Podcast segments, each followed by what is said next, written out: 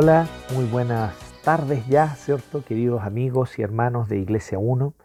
Quiero saludarlos cariñosamente y, a cada uno de ustedes. Y bueno, mantengamos nuestra Biblia abierta aquí en Daniel capítulo 2, que es donde hoy nosotros hemos leído el texto bíblico y vamos a estar entonces escudriñando, explorando la palabra de Dios. Daniel es un profeta del tiempo del exilio. Ya vimos la semana pasada que Jeremías envía su carta al pueblo que había acabado de ser exiliado a Babilonia.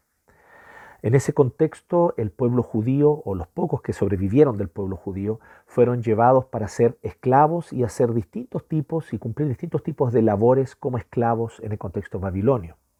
Sin duda alguna, un imperio poderosísimo, un imperio que sin embargo es altamente idólatra, pagano, con costumbres y una visión de la moralidad familiar, eh, sexual, eh, social, total y absolutamente distintas a todos los preceptos que tenían y que caracterizaban al pueblo de Dios, al pueblo del Señor, bajo la ley de Moisés.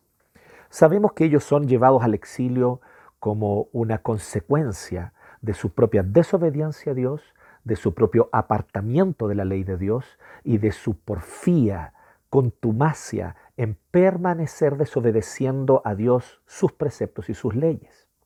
No guardar el día del Señor, no guardar el año del jubileo, ¿cierto? Y descansar la tierra cada siete años, no cuidar del huérfano, de la viuda y del empobrecido, cobrar con intereses a sus hermanos, al punto que sus deudas quedaban tan altas que entonces cometían otro acto eh, de, transgresión a la ley al tomar a, a hermanos israelitas como esclavos.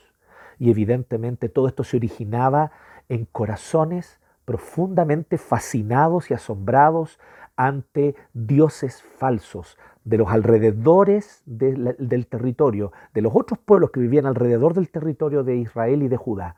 Ellos entonces adoptaron estas prácticas idólatras, adoraron a estos falsos dioses, esto desvía sus corazones, los desvía de la ley del Señor y los lleva a una ética personal, a una ética social y a una ética en todo ámbito, económica, política, total y absolutamente corrompida y torcida.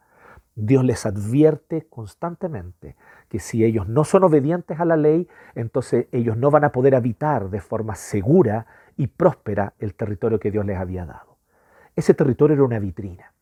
El pueblo de Dios había sido puesto allí para que en la medida en la que ellos fueran obedientes a la ley, ellos entonces pudieran gozar de seguridad y prosperidad habitando ese territorio para que todas las naciones alrededor pudieran contemplar y ver en esta vitrina lo que significaba un pueblo que obedecía con sencillez de corazón al Dios verdadero, al único Señor, al creador de todo lo que existe. Y cómo quedaría, por lo tanto, en evidencia ante las demás naciones que sus dioses no eran más que invenciones humanas, dioses falsos. Este era el propósito de Dios. Por eso Dios les pone esta condición. Obedezcan la ley y habitarán de manera segura y próspera el territorio. Si no obedecen, ustedes serán sacados de este territorio, serán invadidos por pueblos extranjeros y serán incluso llevados cautivos.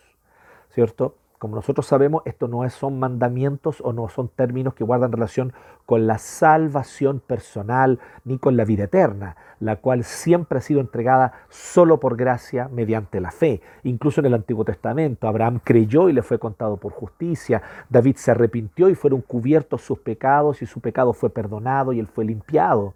Así nosotros vemos que en todo el Antiguo Testamento es solo por gracia, mediante la fe, que cualquier creyente es salvo. Este no es un asunto que tiene que ver con la salvación, tiene que ver con el papel que el pueblo de Dios cumple en ese momento histórico. Si ellos obedecen la ley, habitarán de forma segura y próspera el territorio. Si no obedecen, entonces ellos serán sacados de allí. Entonces en los actos continuos y constantes de idolatría y de desobediencia del pueblo de Dios y cada vez más profunda la desobediencia y la idolatría, llevó a que entonces los babilonios invadieran el reino de Judá, el reino del sur, que el único reino que quedaba, recordemos que el reino del norte, el reino de Israel, ya había sido invadido por los asirios más de un siglo antes y había arrasado con los israelitas. Los pocos que sobrevivieron fueron mezclados con asirios, fueron obligados a tener hijos con los asirios, de tal modo entonces que allí, por así decirlo, étnicamente al menos, el linaje de Israel se perdió.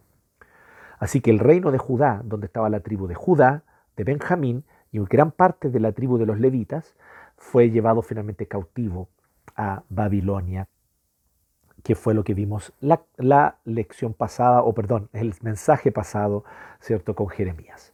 Ahora ya están en pleno periodo del exilio. Son 70 años que Dios les ha ordenado que vivan en el exilio. Y durante estos 70 años de vivir en el exilio, lo que a ellos les corresponde, por lo tanto, es eh, aprender a vivir como nosotros vimos, de forma fiel al Señor, aún en ese contexto. Por lo tanto, este mensaje se parece mucho al de nosotros. Nosotros somos, somos el pueblo de Dios, somos la continuación del Israel del Antiguo Testamento y como continuación de Israel del Antiguo Testamento hemos sido incorporados por la predicación apostólica, por el anuncio apostólico registrado en el Nuevo Testamento. Este mensaje ha llegado a nosotros, hemos creído de corazón y hemos sido incorporados. Somos ramos injertados en el olivo, este olivo que es el pueblo de Dios, que Dios separó desde el Antiguo Testamento cuando llamó a Abraham, bueno, en este olivo estamos tú y yo injertados, hoy nosotros somos el verdadero Israel. La iglesia de Cristo, donde quiera que se reúne y proclama Cristo, es el pueblo del Señor. Somos los verdaderos israelitas, lo que hemos sido, los que hemos sido circuncidados en nuestro corazón. Cuando el Espíritu Santo vino a nuestra vida, nos regeneró, nos dio nueva vida y nos convirtió a Cristo. Por lo tanto, nosotros hoy somos la continuación del pueblo de Dios, habitando ¿dónde? En medio de naciones paganas, en medio de pueblos que no les sirven ni le obedecen, en medio de pueblos que se componen de otras leyes. Tal vez algunas podrán ser coincidentes con los valores, preceptos y principios de que la palabra de Dios enseña pero muchas otras leyes, costumbres, hábitos y visiones del mundo en las culturas donde habitamos, las iglesias y la iglesia de Cristo esparcida por el mundo, muchas de sus costumbres, muchas de sus leyes son totalmente opuestas a la palabra del Señor. Y a nosotros nos toca habitar en este contexto, vivir en este contexto. Por lo tanto, hoy vamos a hablar a partir de este sueño que Nabucodonosor tuvo, el rey pagano, Dios le reveló un sueño a un rey pagano, ¿sí? para que nunca disminuyamos ni limitemos el poder soberano de Dios. Dios se revela a quienes Él quiere y Dios quiso revelar sueños a un rey pagano, impío y que ciertamente no es ejemplo de espiritualidad. Así que no cualquiera que recibe un sueño es un siervo de Dios. Nabucodonosor claramente no lo era, pero Dios aún así le quiso revelar un sueño. Pero este sueño debe ser interpretado y para eso él va a necesitar la sabiduría de un hijo de Dios temeroso, que es el caso de Daniel. Pues bien, a partir de este texto, nosotros hoy vamos a hablar sobre un mensaje para el pueblo de Dios oprimido. Un mensaje para el pueblo de Dios oprimido. Este es el título, los jovencitos pueden anotar allí en sus hojas, ¿cierto? Un mensaje para el pueblo de Dios oprimido y vamos a hablar cuatro cosas del mensaje al pueblo de Dios oprimido o cuatro aspectos que este mensaje al pueblo de Dios oprimido eh, de alguna manera revela o muestra. Los judíos están en su mayoría exiliados en Babilonia, habitando en medio de un pueblo con total y absolutamente otras costumbres y otra visión del mundo y de la vida.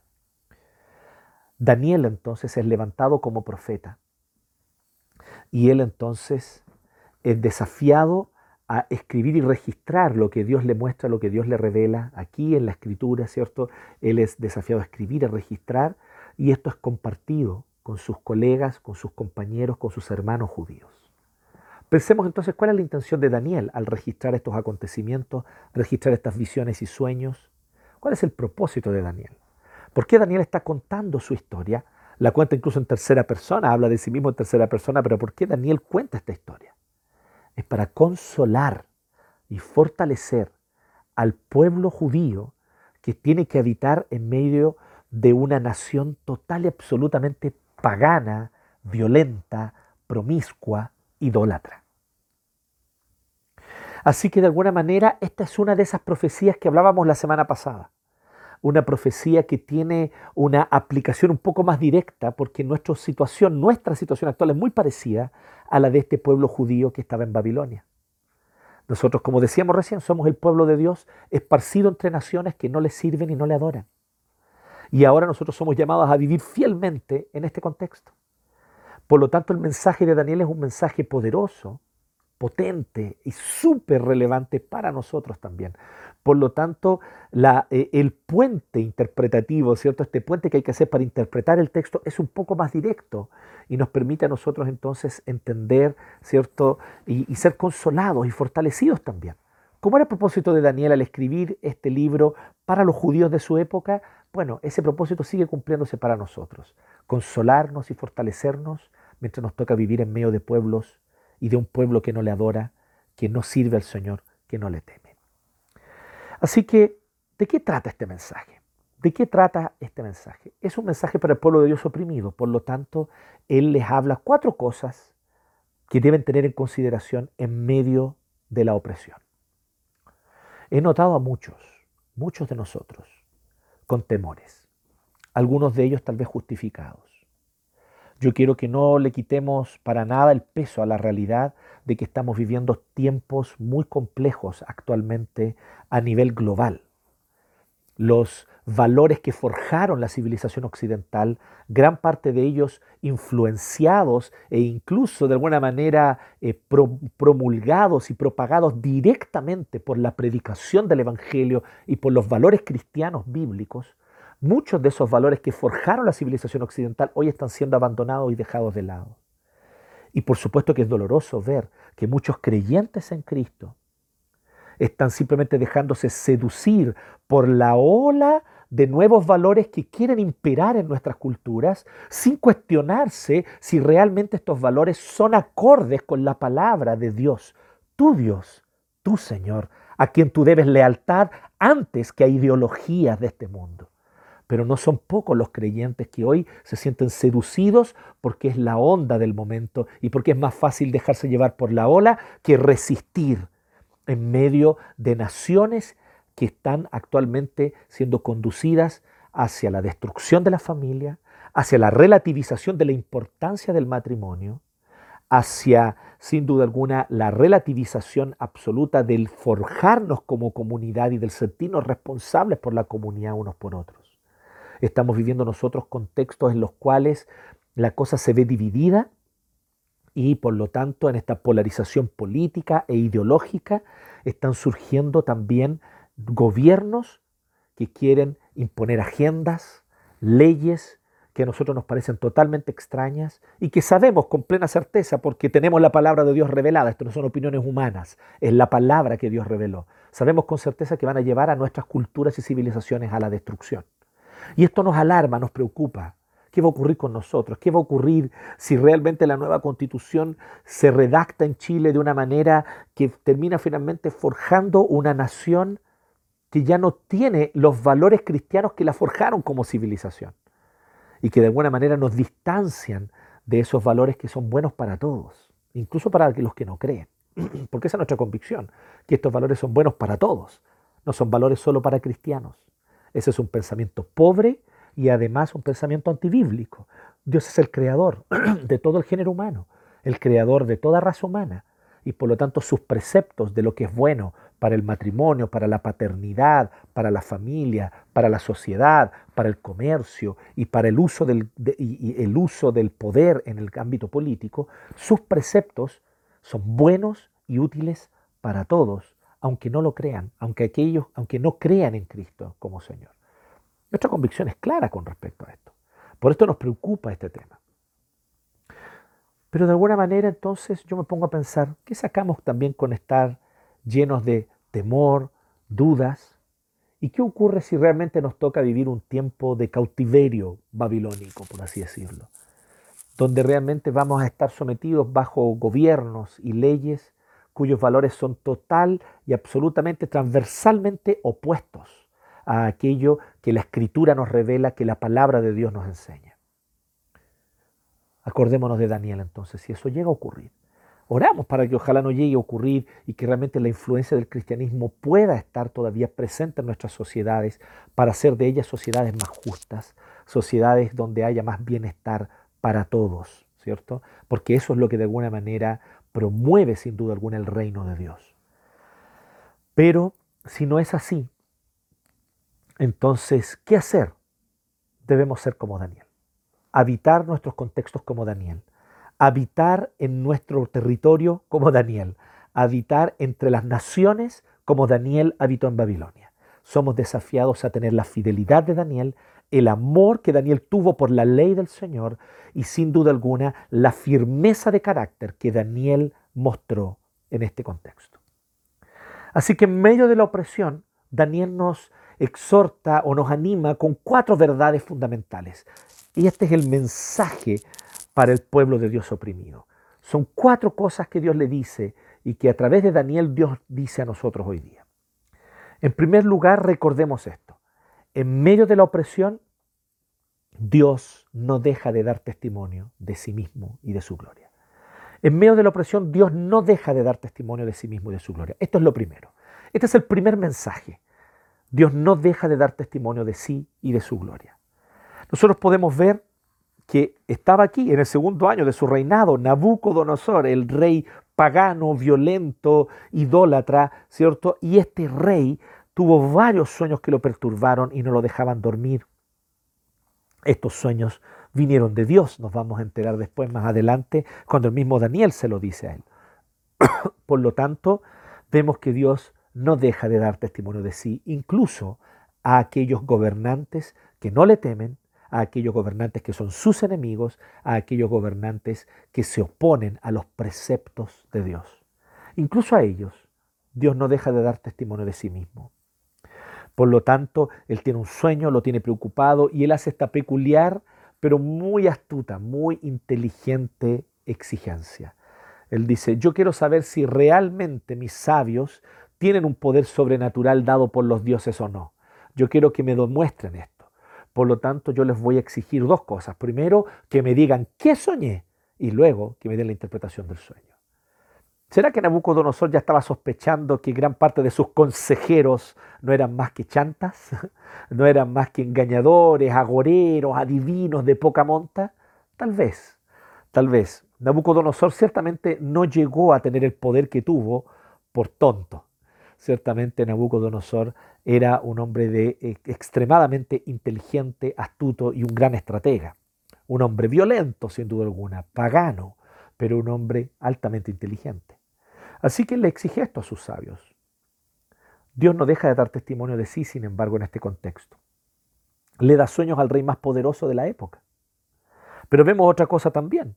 Cuando ocurre todo esto ya leímos el texto, ¿cierto? Voy a solamente ir destacando algunas cosas del texto que ya leímos y que espero que ustedes hayan prestado atención. Vemos que cuando entonces Daniel se entera que ningún sabio pudo decirle a Nabucodonosor el sueño, entonces Nabucodonosor ordenó la muerte de todos los sabios, entre los cuales estaba Daniel, el novato, el jovencito Daniel, novato entre todos los sabios de Babilonia, un novato que no tenía mayor importancia. Pero cuando él se enteró de esto y están todos bajo amenaza de muerte, y ya Nabucodonosor dijo, bueno, si no son capaces de decirme qué soñé, y luego darme la interpretación del sueño, entonces yo voy a matar a todos los sabios. Entonces Daniel lo que hace es interceder con mucho tacto y pedir que por favor le den plazo y que él va a darle al rey el sueño y la interpretación del sueño. Y entonces, ¿qué hace Daniel? ¿Se fijaron en el 27? Ustedes van a ver que en el 27 Daniel finalmente se presenta ante el rey Nabucodonosor para hablarle del sueño. Pero Daniel es muy claro. Mire lo que Daniel dice, verso 27. Daniel respondió, le dijo al rey, no hay ningún sabio, ni hechicero, ni mago o adivino que pueda explicarle a su majestad el misterio que le preocupa. Estoy siendo claro, ninguno de nosotros puede. Pero hay un Dios en el cielo que revela los misterios. Ese Dios le ha mostrado a usted lo que tendrá lugar en los días venideros. Ese Dios le dio el sueño. Daniel reconoce que al pagano rey Nabucodonosor Dios le dio un sueño. Gracia común. Y entonces le dice, estos son los sueños, las visiones que pasaron por la mente de su majestad mientras dormía, etcétera. Allí en su cama su majestad dirigió sus pensamientos a las cosas por venir, etcétera, etcétera, etcétera, etcétera. Por lo tanto, lo que ocurre es que Dios también no deja de dar testimonio de sí mismo a través de Daniel, quien abiertamente, ante toda la corte real que está contemplando y ante el rey más poderoso, le dice abiertamente, ninguno de tus sabios puede decir esto. Ninguno de tus sabios puede interpretar este sueño o puede decirte lo que soñaste, pero hay un Dios en el cielo, hay un Dios en el cielo y de él te quiero hablar. Qué tremendo, Daniel. Y luego también nosotros vemos que el cruel, tirano, opresor Nabucodonosor, ¿qué ocurre en el verso 46 después que Daniel le da la interpretación del sueño? Dice, al oír esto, el rey Nabucodonosor se postró ante Daniel y le rindió pleitesía, ordenó que se le presentara una ofrenda de incienso y le dijo, tu Dios es el Dios de dioses, el soberano de los reyes. Tu Dios revela todos los misterios, pues fuiste capaz de revelarme este sueño misterioso.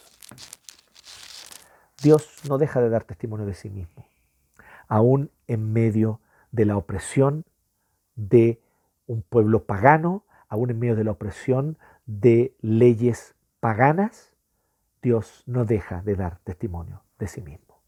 No sabemos cuál es el futuro y qué tan incierto es lo que se nos viene por delante globalmente en el mundo, a nivel global. Hay gran incertidumbre. ¿Qué es lo que va a ocurrir con la civilización que se ha construido hasta ahora?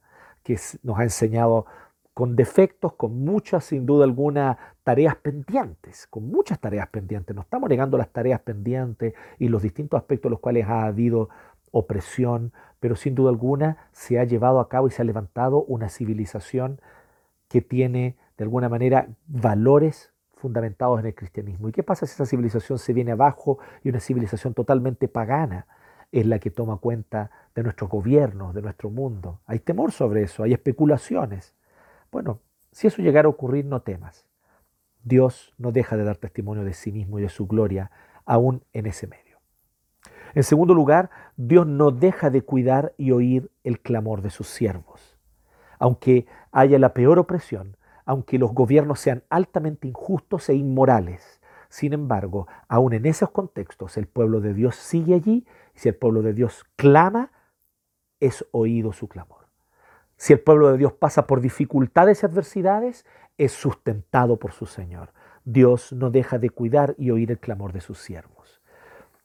Cuando Daniel se enteró que Nabucodonosor dijo, voy a matar a todos los sabios porque no son capaces de decirme el sueño y de interpretarlo.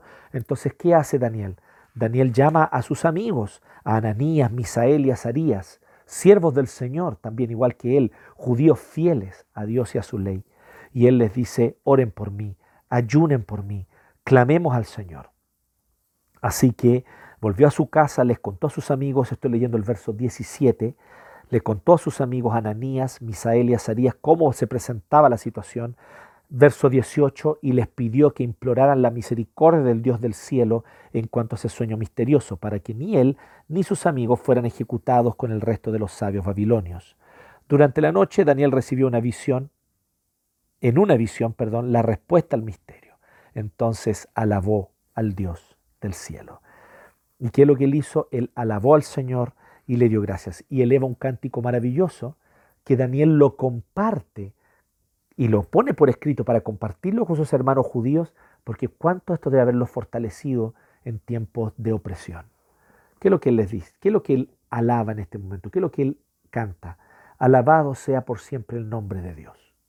Suyos son la sabiduría y el poder. Él cambia los tiempos y las épocas, pone y depone reyes. No te olvides, pueblo de Dios oprimido.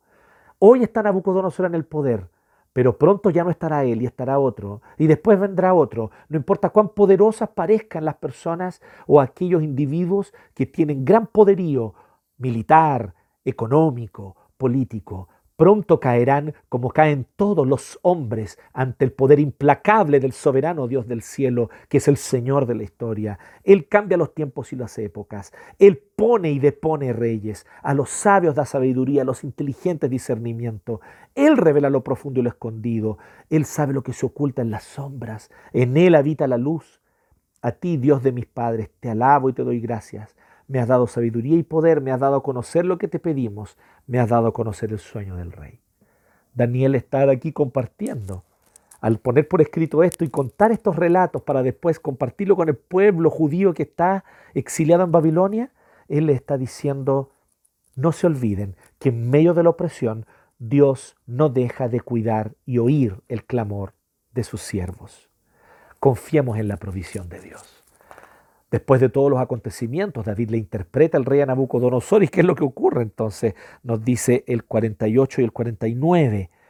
Luego el rey puso a Daniel en un puesto prominente y le colmó de regalos, lo nombró gobernador de toda la provincia de Babilonia y jefe de los sabios. Y pucha, cuando hay un justo gobernando, cuando las riquezas están en manos de justos y no de personas opresoras, sin temor de Dios, egoístas, ególatras, cuando el poder para gobernar está en manos de un justo, entonces como la situación es distinta. La misma Biblia lo expresa. No que, no, no que su gobierno va a ser perfecto, no que no va a cometer errores, no que no va a cometer tal vez algún acto de injusticia que pudiera cometer cualquier ser humano pecador. Pero a grandes rasgos hay una diferencia notable entre alguien que teme verdaderamente a Dios y aquel que no lo hace. Y Daniel teme al Señor y es puesto en un puesto de gobernancia, es colocado en un lugar de gobierno. Así que Dios no deja de cuidar a sus siervos y de oír el clamor de sus siervos. Esto es lo segundo. Entonces, primero, Dios no deja de dar testimonio de sí y de su gloria. En segundo lugar, Dios no deja de cuidar y oír el clamor de sus siervos, aún en medio de la peor opresión. En tercer lugar, Dios no deja de mostrar las limitaciones de los poderes humanos. Y aquí ya entramos al sueño en sí. Qué interesante sueño, ¿no? Ustedes lo leyeron allí. Nabucodonosor ve asombrado una estatua grande y terrible, una gigantesca estatua. Y esta gigantesca estatua, ¿cómo era? Era una estatua cuya cabeza era de oro puro, el pecho y los brazos de plata, el vientre y los muslos de bronce y las piernas eran de hierro, así como la mitad de los pies, mientras que la otra mitad de los pies era de barro cocido. Entonces la idea en el concepto antiguo es que la cabeza es el origen. ¿ya? Las cosas se originan en la cabeza y desde la cabeza se originaba el resto del cuerpo. Ese era el entendimiento que se tenía en el antiguo Oriente Medio. Y esto también era el caso incluso para el pueblo de Israel. Por lo tanto, la cabeza no solamente simboliza autoridad, sino también origen, origen histórico. Ambas cosas se entremezclan en el concepto de cabeza. Y desde allí entonces se originan otras, otros imperios. Lo que Dios le estaba mostrando a Nabucodonosor de una manera muy potente es que le estaba mostrando que sí, que él era cabeza, origen de grandes e importantes imperios que iban a venir hacia adelante en la historia, pero que él no era más que una pieza en medio de una historia más grande.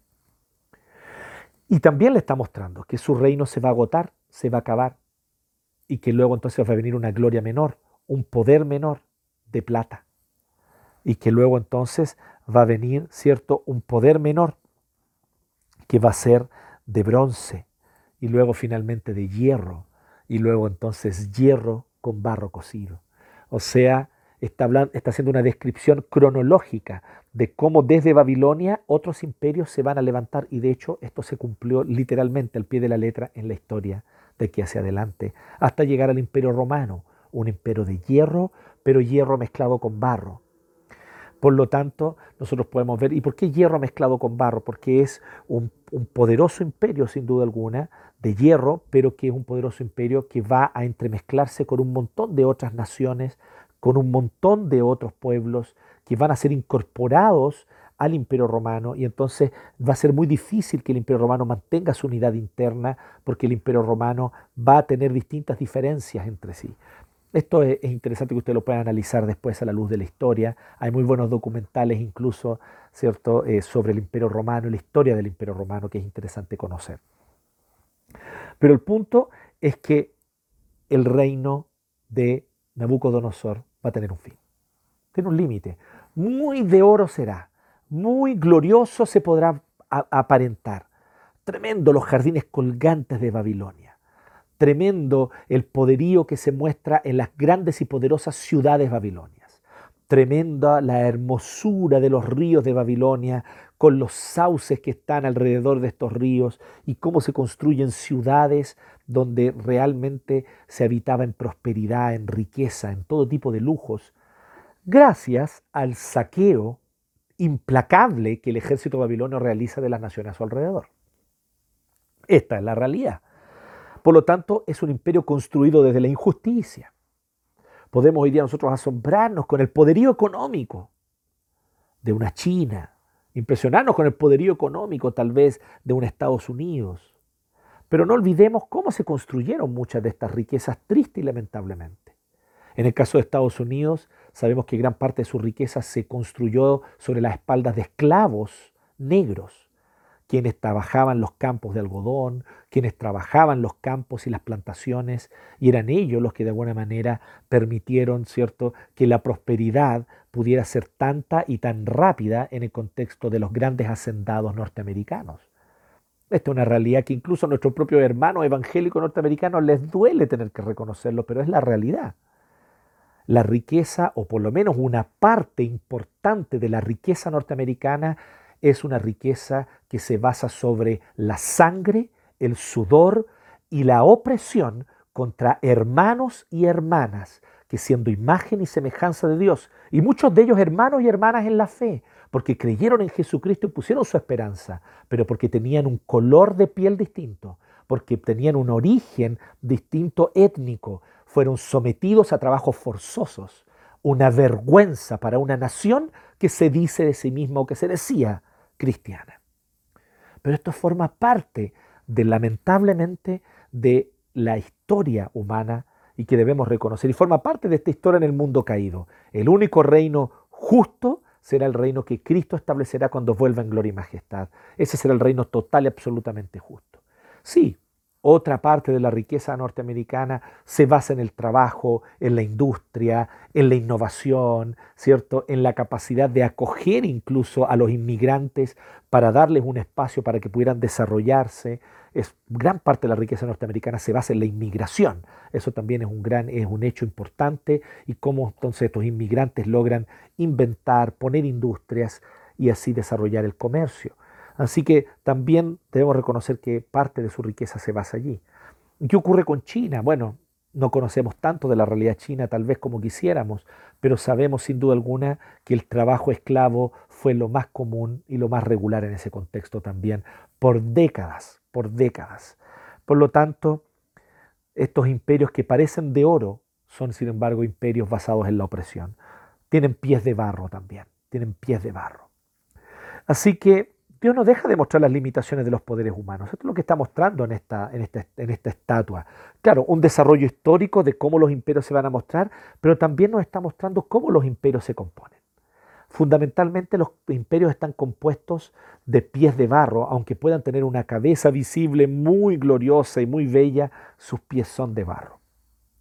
Un alcance limitado, poder limitado, sobre todo una duración limitada una duración limitada.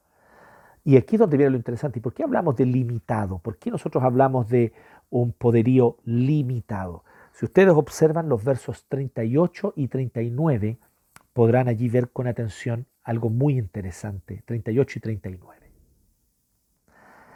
Además, Dios ha puesto en manos de su majestad a la humanidad entera.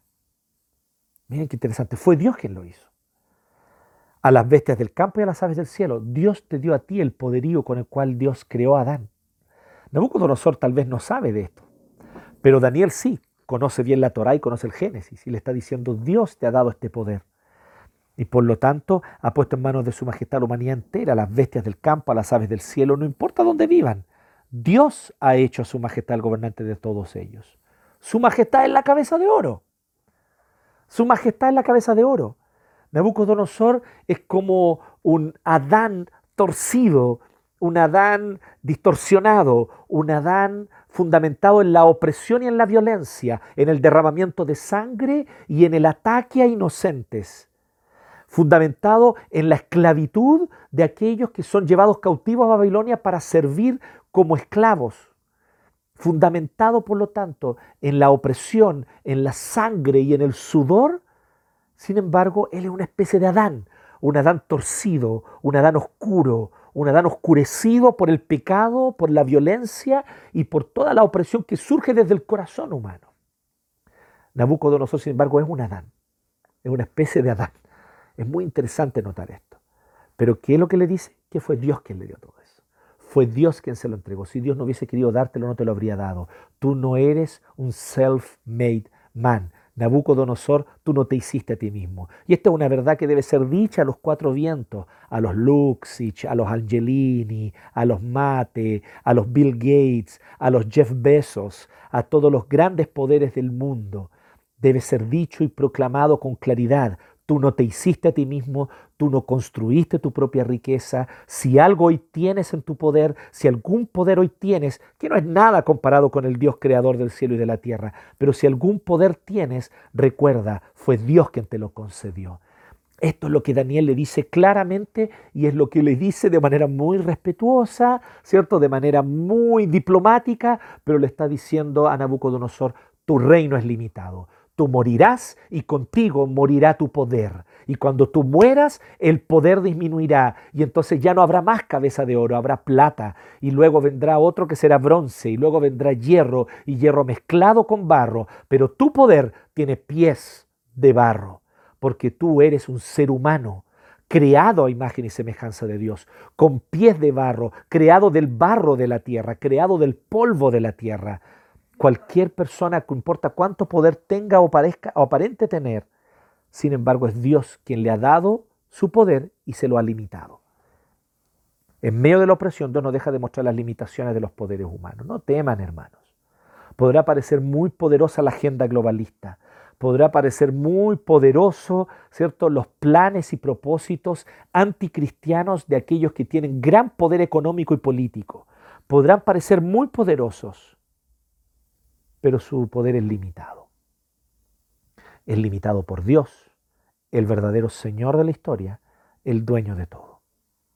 Finalmente, en cuarto y último lugar, en medio de la opresión, Dios no deja de avanzar su reino eterno. Por lo tanto, si hacemos un repaso, en primer lugar, en medio de la opresión, Dios no deja de dar testimonio de sí de su gloria. En segundo lugar, Dios no deja de cuidar y de oír el clamor de sus siervos. En tercer lugar, Dios no deja de mostrar las limitaciones de los poderes humanos. Y ahora en cuarto y último lugar, Dios no deja de avanzar su reino eterno, aún en medio de la opresión. Hermano, hermana, yo entiendo que humanamente nos desesperemos un poco. ¿Y qué va a pasar? ¿Y si las leyes cambian? ¿Y si estas leyes cambian para peor? ¿Y si estas leyes cambian para que empecemos a tornarnos una sociedad aún más inmoral, aún más entregada a las pasiones de la pecaminosidad humana. Y estos temores pueden estar allí y creo yo sinceramente que hay algo de realismo en estos temores. Yo creo que no son temores infundados, quiero decirlo abiertamente aquí para que nadie piense lo contrario. Efectivamente yo sí creo que muchos de estos temores pueden tener un cierto fundamento. Sin embargo, no olvides que Dios no deja de avanzar su reino eterno. Y esto es lo que Él dice primeramente en el sueño. ¿Qué es lo que dice el sueño? 34 y 35. Allí estaba esta estatua de pie. Pies de barro, pero ahí estaba, ¿cierto? Poderosa, imbatible, aparentemente. De pronto, mientras su majestad contemplaba la estatua, una roca que nadie desprendió. Literalmente allí, en el hebreo dice lo siguiente, una roca no por mano humana, que no fue mano humana la que lo lanzó, o sea, no fue un poder, ni una voluntad, ni una intención humana entonces lo que dice es, una roca, no por mano humana, fue desprendida. Vino y golpeó los pies de hierro y barro de la estatua. O sea, vino y la, y la, y la golpeó en su área más débil. Y ustedes dirán, pero la cabeza de oro sobrevivió, el pecho de plata debe haber, por lo menos, haberse mantenido. Con ellos se hicieron añicos el hierro y el barro, junto con el bronce, junto con la plata y el oro, la estatua entera se hizo polvo. Estoy leyendo el 35. La estatua entera se hizo polvo, como el que vuela en el verano cuando se trilla el trigo. Algunos de ustedes que han visto cómo se trilla el trigo y cómo se aventa el trigo, ¿cierto? En el verano, tal vez en aquellas zonas allí de Yungay y sus alrededores, por lo menos donde yo conocí las plantaciones de trigo hace algunos años atrás, mientras era pastor en Chillán y efectivamente es como una pajita molida que el viento se la lleva y se va. Y dice así, el oro se transformó en polvo que se lo llevó el viento y el viento barrió con la estatua y no quedó ni rastro, no quedó ni rastro de ella. En cambio, la roca que dio contra la estatua se convirtió en una montaña enorme Y aquí lo que está diciendo es literalmente una montaña enorme que fue llenando toda la tierra. Que fue llenando toda la tierra hasta que la llenó. Por lo tanto, habla de un proceso de esta roca que destruye el poderío de estos imperios y que va llenando toda la tierra.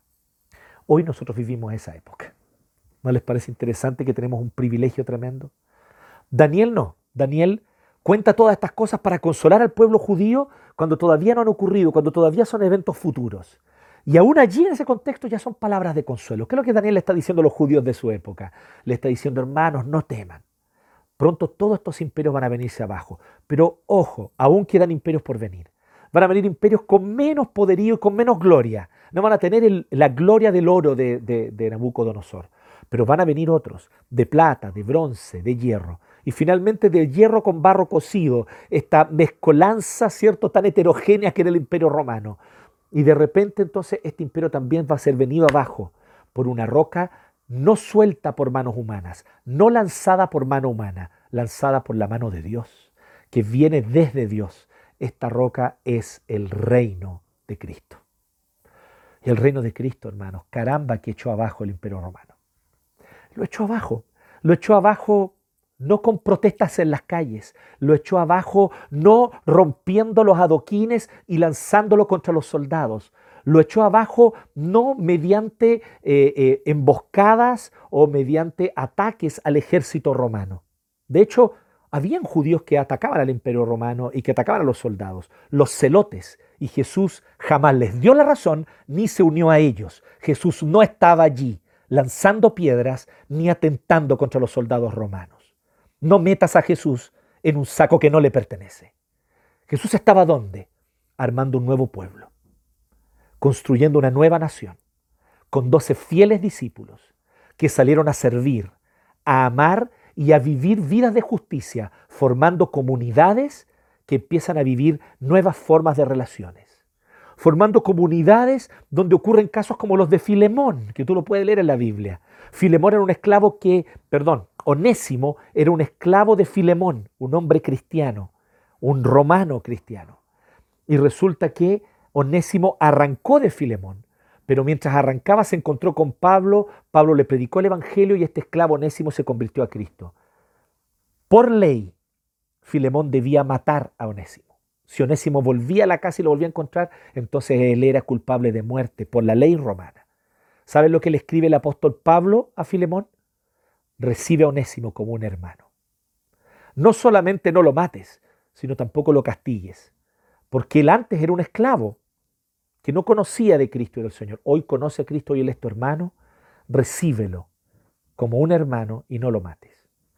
¿Qué es lo que está haciendo allí el apóstol Pablo? ¿Usted entiende lo que está ocurriendo? Si Filemón le perdona la vida a Onésimo, que creemos y tenemos todos los antecedentes para creer que así fue, entonces en las haciendas alrededor de Filemón otros ciudadanos romanos iban a enterarse de esto y decir, pero ¿qué estás haciendo, Filemón? Si tú no usas a Onésimo como un ejemplo, entonces otros van a empezar también a perdonar a sus esclavos. Y entonces las relaciones se van a hacer más igualitarias. Y efectivamente fue lo que comenzó a ocurrir. La antigua esclavitud desapareció sin revolución, sin revolución armada, sin revuelta popular, sin revolución violenta. La antigua institución de la esclavitud se eliminó por completo de Europa por varios siglos y se retomó muy tardíamente después como resultado de la ilustración y del pensamiento racionalista ilustrado, no como influencia del cristianismo. Si tú ves la historia, tú vas a ver que efectivamente el imperio romano se vino abajo en sus pies de barro, porque la roca del reino de Cristo empezó a llenarlo todo. Y hoy estamos viviendo estos tiempos en que esta roca se va extendiendo con avances, a veces con retroceso. Tal vez es verdad que nos toque un tiempo de retroceso del avance del reino, un aparente retroceso, porque el reino de Dios solo retrocede para dar saltos. no temamos, hermano, no temamos. El reino de Dios va a seguir avanzando. Eso es lo que está diciendo Daniel. El reino de Dios va a seguir avanzando. Y si tal vez a nosotros nos toca morir sin ver el avance del reino, no te preocupes. Ciertamente nuestros hijos o nuestros nietos lo verán. Pero el reino de Dios sigue avanzando y nada lo detiene en la historia. Poseerá toda la tierra como una gran montaña. Esta roca se transformará en una gran montaña que llenará toda la tierra. ¿De qué? De justicia, de compasión de paz y de amor. No, no de violencia, no de venganza, no de ira contenida que se expresa en las calles, no, de amor, de perdón, de gracia. Mucho más subversivas, muchísimo más subversivas, la gracia y la compasión que la violencia y la venganza. ¿Quieres salir a ser vengativo? ¿Quieres ir a la calle a expresar tu ira? Sigue haciéndolo. Satanás está muy agradecido de tu obra. Satanás, el opresor, el que le encanta ver cómo ciertas élites oprimen a la gente pobre. Bueno, él mismo se alegra con tus actos violentos y con tu apoyo a la violencia. Ese no es el reino de Cristo. El reino de Cristo es amor, paz, justicia, compasión. Y así subvierte los poderes de este mundo. Los poderes de este mundo son subvertidos por la gracia y el amor de Cristo. Sí, muchos creyentes derraman su sangre amando, derraman su sangre mientras dan compasión. Pero eso solamente, esa sangre es solo semilla que permite que brote con aún más fuerza e intensidad el reino de Cristo y cobre aún más fuerza. Ya has visto tú, donde la persecución ha sido más fuerte, allí en esos contextos la iglesia de Cristo ha crecido mucho más. En China la cantidad de cristianos es simplemente desconcertante. Y por lo tanto, las altas cúpulas del Partido Comunista Chino no saben qué hacer frente a las iglesias clandestinas que proliferan en casas, en departamentos, que se reúnen donde puedan porque no tienen permiso del gobierno para poder construir templos. Las únicas iglesias que tienen permiso del gobierno para construir templos son aquellas que ceden en sus doctrinas para apoyar la doctrina comunista y hacer un entremezclado entre cristianismo y comunismo. Pero las iglesias que son fieles a la palabra, fieles a la escritura, fieles al evangelio, no tienen estos permisos. Por lo tanto, ¿cómo se difunden? En casas, en departamentos, se extienden como células, pero no células terroristas, células de amor, células de gracia, células de compasión, y se extienden imparablemente. ¿Qué ocurrió con la Unión Soviética? Nos descubrimos, cae el, ¿cierto? el muro de Berlín, cae la cortina de hierro y de repente comienzan a surgir literalmente incluso desde los subterráneos iglesias, cristianos que por doquier habían perseverado, que por doquier habían evangelizado, que en todos los lados de la Unión Soviética estaban manteniendo firme el testimonio de Cristo, creciendo y animando a otros a seguir creciendo. Fue impactante el avivamiento vivido en lugares como Ucrania, donde actualmente la cantidad de evangélicos es abrumadora porque el Evangelio de Cristo sí ha seguido proclamándose y se sigue proclamando en esos contextos, y se siguió proclamando. Por lo tanto, esto sigue siendo así, el reino de Dios nada lo detiene. Puede parecer un retroceso tal vez, puede parecer que en un momento nos, toque vivir bajo gobiernos y leyes paganas, injustas, inmorales. Pero no olvidemos estas cuatro verdades que Daniel le dijo a los judíos de su época y también nos sirven para nosotros hoy. Aún en medio del peor imperio pagano y opresor, Dios no deja de dar testimonio de sí mismo y de su gloria. Dios no deja de cuidar y oír el clamor de sus siervos. Dios no deja de mostrar las limitaciones de los poderes humanos. Dios no deja de avanzar su reino eterno hasta el día que su gloria lo llene todo. Perseveremos. No importa el contexto. Perseveremos para su gloria porque el reino de Dios avanza imparablemente. Que Dios les bendiga.